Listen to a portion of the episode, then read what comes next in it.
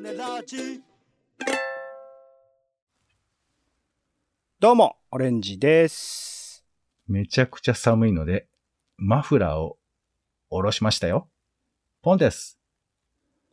バタバタと忙しい毎日、たまには振り返ってみませんか？過ぎ去った暮らしについて遠メガネで見返してみる種メガネです。オレンジとポンが日々のちょっとした出来事や感じたことを思い出して拾います。あなたもご自身の生活を思い出しながら聞いてみてください。ということで、はい。えー今回ですね、えー2017年からか、えーほぼ毎日配信していたポッドキャストを、まあ、先々週からですからね、えー10月の中旬ぐらいからお休みして、えーその後、お今回はですね、えー10月後半、えーこの休んでいた2週間に何をしていたのか、何が起こったのか、みたいなことを話していければと思いますが、はい。えー改めまして、僕がオレンジです。カルチャー中毒者のオレンジです。はい。映画とかね、テレビとかいっぱい見てるんですよね。はい。ポンさんは？僕ですか？僕はね、はいえー、カルチャー、ぶ、豚、豚食い男。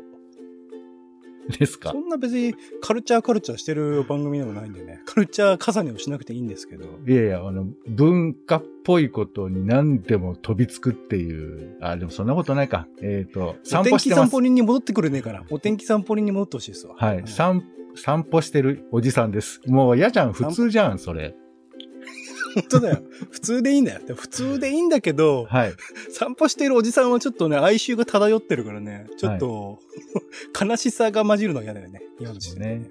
一応あの、我々はですね、世の中を全部、あの生活、えーそれからテレビ何でも、あのー種にしちゃおうっていうことで、えーおしゃべりのね、はい雑談の種にしちゃおうということで、ポッドキャストやってまして、う んはい、えーもう5年ぐらいやってるんですけど、はいはい。はい。あまりにもこっそりしてて、誰も知らないんですけど、まあ、それがですね、ちょっと休んで、羽を伸ばしたんだよね。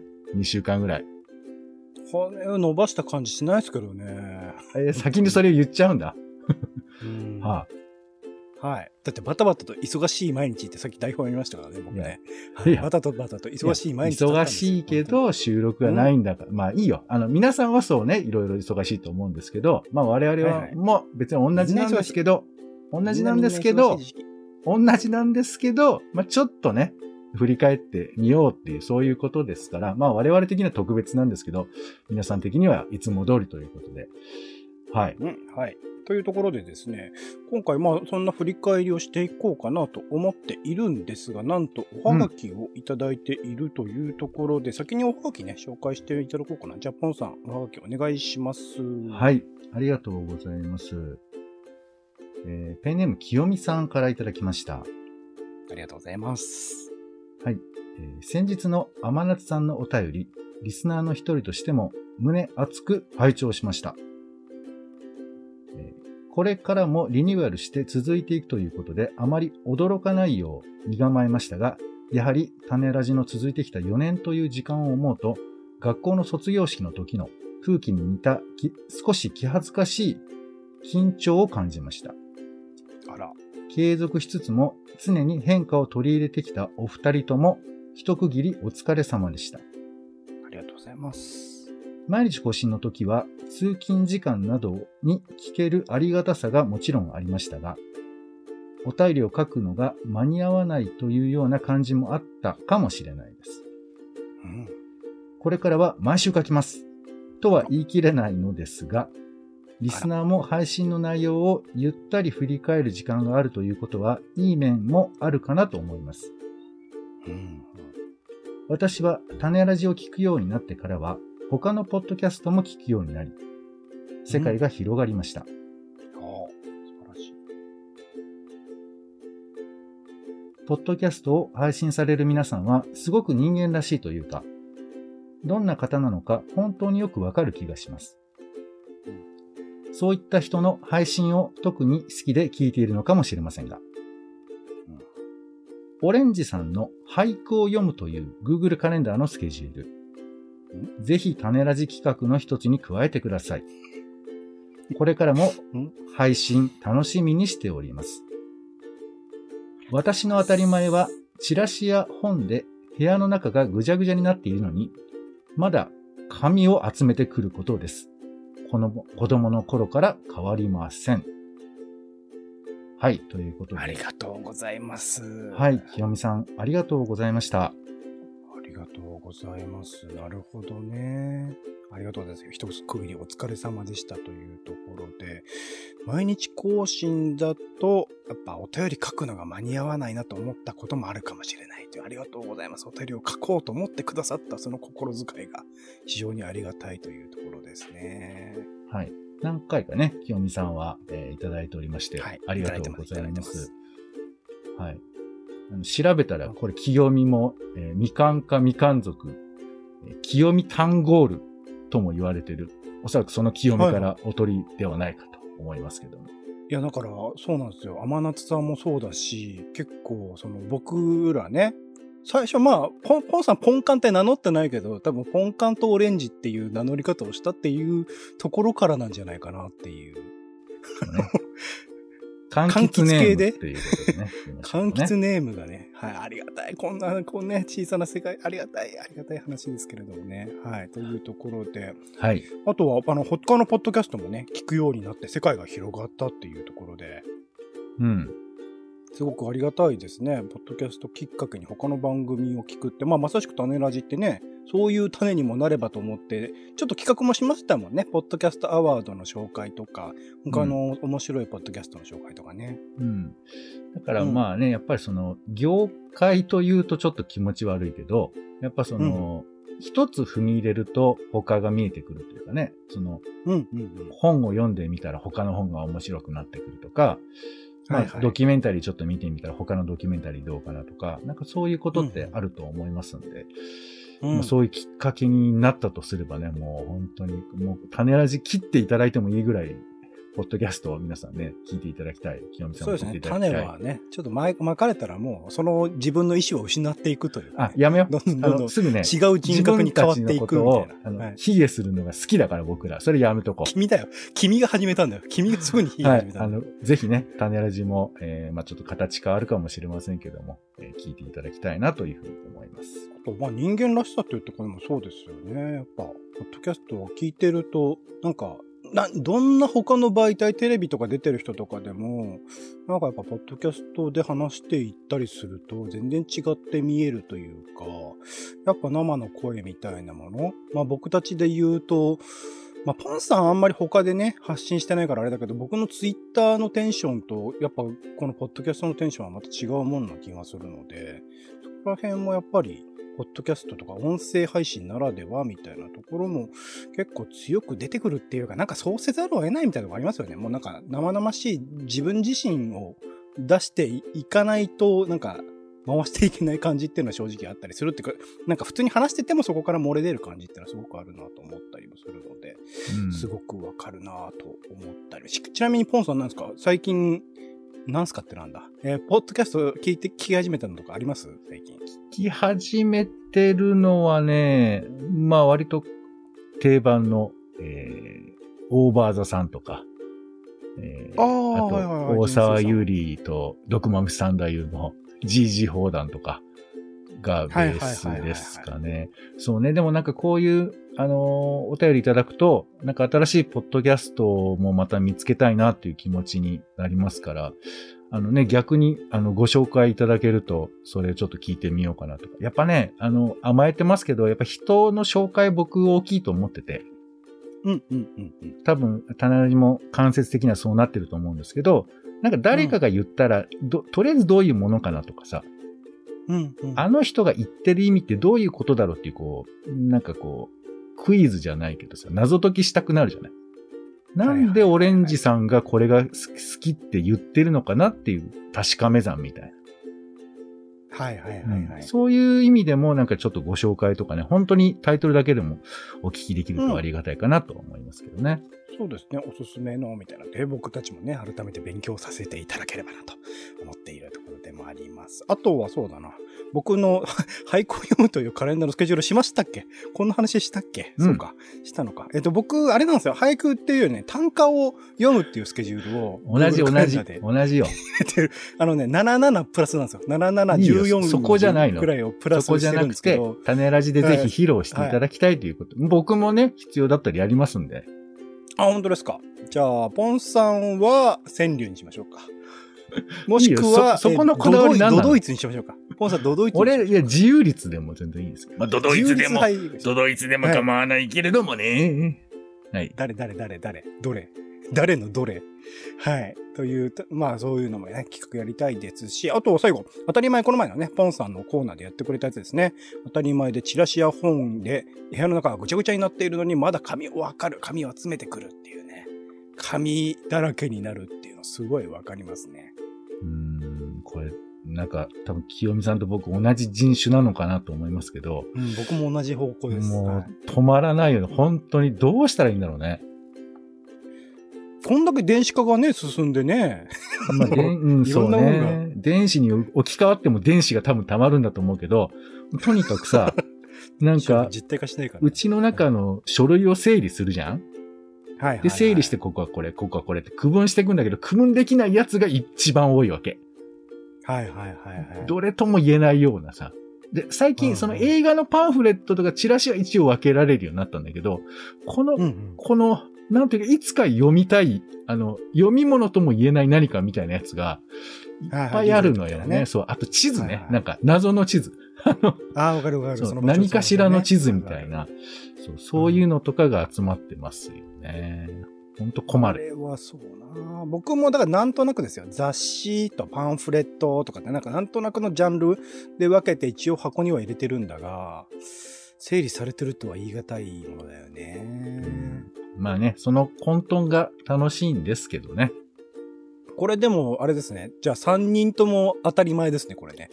あ あんま、他の人そんなことないかもしれないけど。うん。ああ、いいね。なんか、でも当たり前が揃うとちょっと嬉しいよね。はい、当たりそ前、当たり前ビンゴ、当たり前、うんそうですね。当たりましたね。思いますねみたいにね。ね。なるほど。ありがとうございます。ぜひぜひ、あの、次回以降、えー、毎週に1回、どんぐらいの更新頻度になるかね、ちょっとわからないですけれども、ぜひ、あの、それに、あの、何か感化されることがありましたらとかね、思いついたことありましたら、引き続き、えーおはがき送ってお、おメールですかね、送っていただけるとありがたいです。はい、ありがとうございます。メールじゃないか、フォームか。そこら辺もちゃんと把握できてないっていうね、低たらくでございますけれども。ではですね、残り時間そんなにないかもですけど、えーっと、1週間、2週間か、振り返っていければと思っているんですが、はいどう。しようかな。今回僕仕切りで言ってるので、カルチャー周りにしましょうかね、まずはね。うん後半でなんか生活周りちょっと行こうかなと思っているんですが、はい。今週、先週2週間か。2週間なんで、まあ、あのー結構仕事的にも忙しくなってはいるんですが、合間合間で映画とかは結構見ていて、それこそ大きいところで言うと、東京国際映画祭ね。あのー日比谷でやっている年に1回の、まあ一応日本を代表するになるのかな、国際映画祭が開催中でございまして、今の配信時、えっ、と、収録時点で。まして、その中で何個か映画を見てます。山女という作品とか、えー少女は卒業しないとかね。今回でもそっか、俺日本映画しか見てねえんだな、みたいなところもありますけど、えー見ていたりだとか、あとは映画で言うと他に、スペンサー・ダイアナの決意とかね、線は僕を描く、アフター・ヤン、あーとかかな。あと、RRR、インド映画ですね、とか見てますかね。ちょいちょい見ていて、そうだな、印象に。でも結構ね、面白かった映画多かったんですよ。スペンサー・ダイアナの決意とかも、んダイアナさんの、うん。あのーまあ、元王妃ね。そう。元王妃の。って事故に遭われてしまったっていうところで亡くなってしまっている方ではあります。しかもまあ最近ね、えー女王が崩御されたというタイミングでの公開となったというところでいろいろな思いをこう重ねるところではあるんですけど、うんそのダイアナさんが置かれた現状というかね、英国王室における、まあなんか僕はその中にいる誰が特別悪いというわけではなく、なんか本当システム上の問題でどんどんどんどん追い詰められているダイアナさんが、えーある種まあ解放される話っていう、まず偶話ですよね。作り話にはなってしまうんだけれども、解放される話。まあ、それが、まあ、もっとダイアナさんに限らずですね、幅広い人の、なんかまあ、気持ちを重ねられる映画でもあって、かつ、すごく美しい映画でもあったので、僕はすごく見てよかったなとは思いましたし、あとは線は僕を描くとかもね、水墨画を描いた、あー作品、水墨画に出会ってから、そこで、あの、師匠に習っていろいろとそこで人間ドラマがあって、えーまあ、自分自身とね、の過去、なんかとある事故が、えー事件があるんだけれども、それを、と、まあ、ある種、水墨画に向き合っていくことを通して、どんどん自分自身の過去とも向き合っていく話になってて、そこら辺の作り方とかも、すごくうまかったなぁと思ったりする作品とかね、結構そうだな、ごめんなさい、映画の話をすると、細かくいろいろとあったりはするんだが、うん。ポンさんどうでした？一週間なんか見たのある？一週間とか二週間で、えー、映画に限らずですね、えーエンタメカルチャー全般でなんかありますか？そうね。テレビ千鳥が面白かったよ。ピンポイントに来たね。なんだい？テレビ千鳥の、あの、ゴルフ場をはいはいはいはい。散歩するってやつがあって、うん。あれ散歩するでいいんでしたっけ？なんかやってましたよね。散歩するですよ。だからその、ノブさんがゴルフ好きなんだよね。はいはい。で、で、なんかさずっと休業されてたんですよね？そう、病気だったからちょっと今しばらくできなくて、で、ゴルフをしなくて、ゴルフ場を散歩するってやつだったんですけど、うん。なんかね、あの、ちょっと僕、いろいろいバタバタして、あんまテレビ見れてなくて、はいはい。久々にテレビ千鳥見たらさ、うん。もう、ゲラゲラ笑っちゃって。わかりますわ。なんだろう、その面白いっていうのももちろんあるんだし、こっちのバイオリズムみたいなのもあると思うんですけど、うん。あのもうね、ゴルフ場がね、もう雨でもうびちょびちょなの。てかもうずっと降ってんのよ。もうボロ、めちゃくちゃ降ってる中、大悟さんがこう普通に傘なしで、あの、ゴルフの清掃して、で、あの、もう本当にただただ歩いてるだけで、ほとんど悪ふざけしかしてないんだけど、うん。なんだろうね、なんか、あの、まあ、千鳥が面白いということも言えるんだけど、このなんていうかこう、悪ふざけをしながら、そのゴルフへの愛情を確かめるっていう、非常にコンセプトが素晴らしかったなと思って。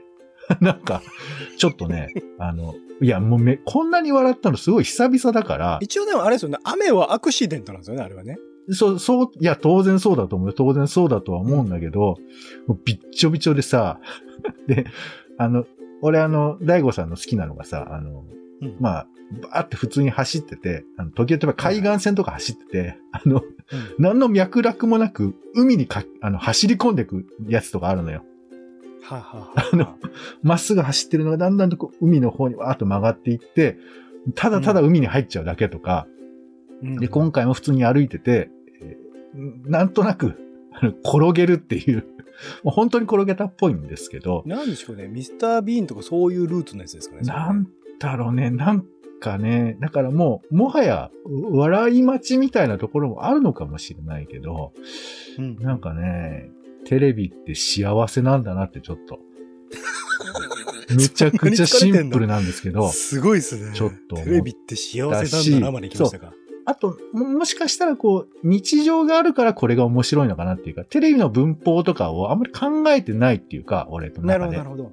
ううんシンプルになんか楽しそうで。結構文法っていうか分析までいったいっちゃってますけどね、一気にね。そうそう、まあちょっとね、あの、今、皆さんにお伝えするにはそういうところもありますけどね。うんうんうんあとはね、そう、ドラマとか見てないんですか？ドラマね。僕はあれですよ、うんポンさん界隈で言うと、仮面ライダーブラックさんちょっと見ましたよ。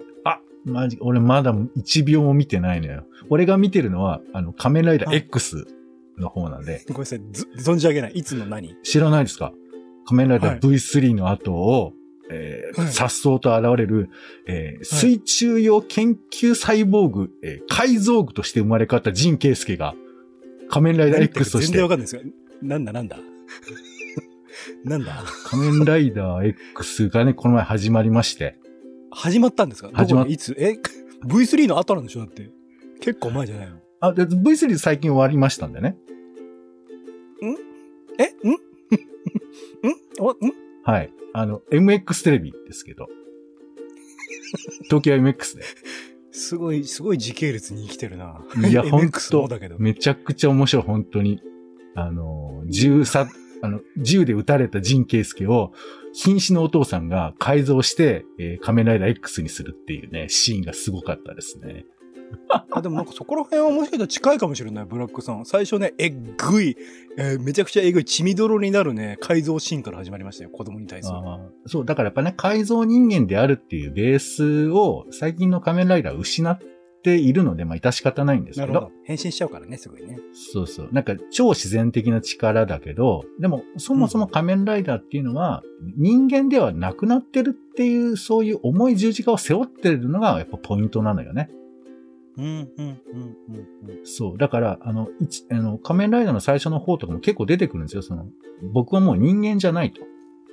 はい、はい、はい。、だからら、人を愛することができないんだとか。うん、うん、うん。それはあの、機械だとかでも同じようなテーマ出てくるんですけどね。なるほど、なるほど。そう。だからその、みつこさんって女の人がいて、すごい好いてくれるの。二郎のことを、機械だのことを。ん。だけどう、ん私は人は愛しちゃいけないんだ、みたいなのがあって。そう、だからちょっとそういう、なんか、ロマンスみたいなのもあるんだよね。仮面ライダーとか。機械だとかには。そう。まあ、みたいなところもあるんで、なんか、うん。えー、仮面ライダー X を 泣きながら見てますけど。ブラブラックさんもね、一応新しい、なんかね、本当に描写がえぐいな。わかんないですけど、僕過去の仮面ライダー見たことないんでわかんないんですけど、うん。あのー普通にこう怪人がいて、怪人のこう首を取って、ブチブチブチブチって首取って血がバーって出てみたいな描写ってあるんですか？えーと、仮面ライダーアマゾンとかだと結構出てきますね。はいアマゾンはね、結構リアルな描写します？その、この亀裂っていうか切れたところの描写とか。まあ、当時の限界だけどね、あの、ライダーアマゾンは爪があるんですよ、爪。はいはいはい。あ、その爪、で、あの、十面鬼っていう顔だらけの、うんあの、ボスみたいなのがいるんですけど、はいはいはい。こいつの顔を潰していったりとか、ああ、もう、わあ。そう、あとあの、腕を引きちぎるとかね。敵十それは。かつてのそれこそ特撮ものみたいな、ああ、明らかに作り物だなって感じでもなく。うん、いや、まあ、それは作り物には見えるけど、うん。でも腕引きちぎるとかやっぱちょっと、当時の子供だったらビビるんじゃないのかな。ねそうそう。まあ、ちょっとそのアマゾンは特殊なんですけど、まあ、アそういうの。最近アマゾンでもやりましたよね。アマゾン .com、COJP でもやりましたよね。うんややこしい。まあ、あの、元々の X ライダーの次のアマゾンね。それの、あの デザインをベースにしているのがあるんですけど、ちょっと仮面ライダーの回になっちゃうね。あとね、あの、エンタメで言うとね。メガドライブミニ2が届きましたよ、我が家に。あの、異世界おじさんの話ですね。そう、伊勢川さんってアニメのや中では、ポンさんこと異世界おじさんの話ですね。そう、まさに、あのーおじさんね、背が好きなんだよね。うん。で、俺も好きで、でも、うん。出てたのがさ、30年、40年前だからさ、はいはい。30年前か。だからびっくりするけど、でしかも、うん2ってことは、その2019年に1が出て、今2なのね、これ。すごいよねで。すね。うん。だクラシックハードが2個目が出るってなかなかないよね。これは、えっと、販売元はセガなんですか？セガで。あの、だからもう完全な公式で、うん。で、だからあれよ、その、例えば、キャプテン翼とかあるの。はいはいはい。で、声がで出るの。あら。そう。だから、あの、翼くんの声とかさ、ちゃんと出てくるから、それ全部当、時のアニメーションの、そうそうそう。うん。権利を確認して、権利取ってるみたいだし、マジカルタルルーとか、くんとかも、多分タラコさんの声とか、確認してるんじゃないかな。まだスラムダンク来てないですか？スラムダンクはちょっと今回は仙外選ばれなかったのかなあ。出てんのかな？出てるかもしれないけど、はい。そう。まあまあそういうのもあったりしていますけど、まあやっぱね、マニア心そそるゲーム機でして、えー60本入ってるゲームソフトが。あら。あうんあらって言うほど落ち着いていられる数字じゃないでしょ。60本よ。いや、全然その規模感がわからないから、どだって60が多いのかもし少ないのか60本さ、あの、ゲームソフトプレゼントされたら、ちょっと困らない。えっと、ど、うだね、怒るよね。何って。そう。どうすんのこれって。まあ、どうすんのこの7番ポンって。怒るよ、怒るよね。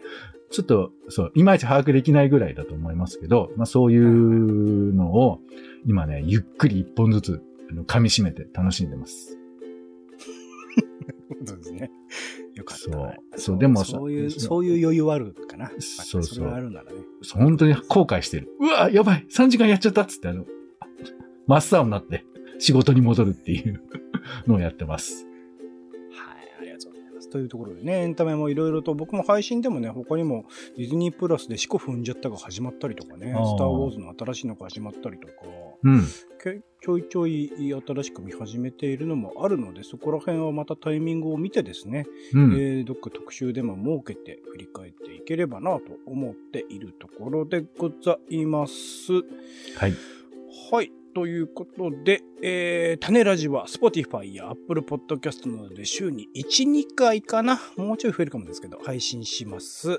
えー、お好きなサービスでの登録やフォローをお願いします。更新情報は Twitter でお知らせしています。また、番組の感想やあなたが気になっている種の話もお待ちしております。お待ちしています公式サイト、種ラジ .com のお便りフォームからお送りください。Twitter でハッシュタグ種ラジ、ハッシュタグカタカナで種ラジで投稿いただくのも大歓迎です。それでは種ラジ今週の一曲オレンジの方から、はいオフィシャルヒゲダンディズムでサブタイトルという曲ですね。うん。まあ、個人的にもお1番かな ?1 番か2番を争うぐらい今ハマっているドラマ、サイレント。僕もね、あの、後追いで話題になってるからということで見始めて面白いなと思って毎週見てますけど、うん。ヒゲダンの曲はね、いつも最近特にですかね、一つの曲の中で一つの小説、物語のような世界をなんか作っている。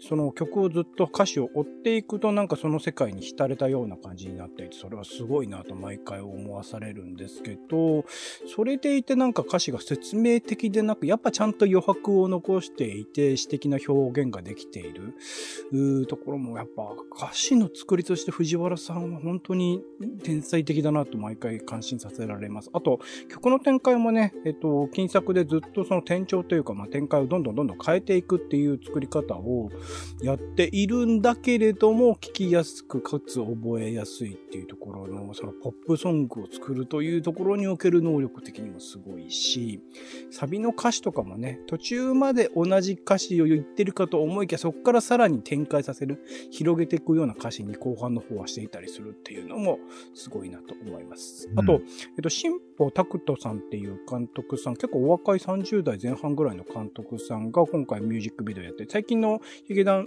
ずっとプレテンダーとかアポトーシスとかずっと新保さんがやってらっしゃるんですけど、これもなんか、ただ曲を聴いていただけでは僕には見えていなかったような世界を新たに見せてくれる。今回はフィギュアスケートを始めるというか、やる、えっと、女の子とそのお父さんの関係性みたいなミュージックビデオで表現してるんですけど、そういうところをこのタイトル、サブタイトルっていう曲聴いてて、歌詞読んでて、あとドラマもサイレント見てて、でも、なんか広がっていかなかった世界をちゃんとミュージックビデオでまた新しく構築していて、なるほど合うなっていうところに至らせてるのが本当にすごいなと思わせている。その、えーオフィシャルヒゲダンディズムと新保監督とのタッグ含めて素晴らしい曲だなと思っております。うんえー今週の一曲、オフィシャルヒゲダンディズムでサブタイトル。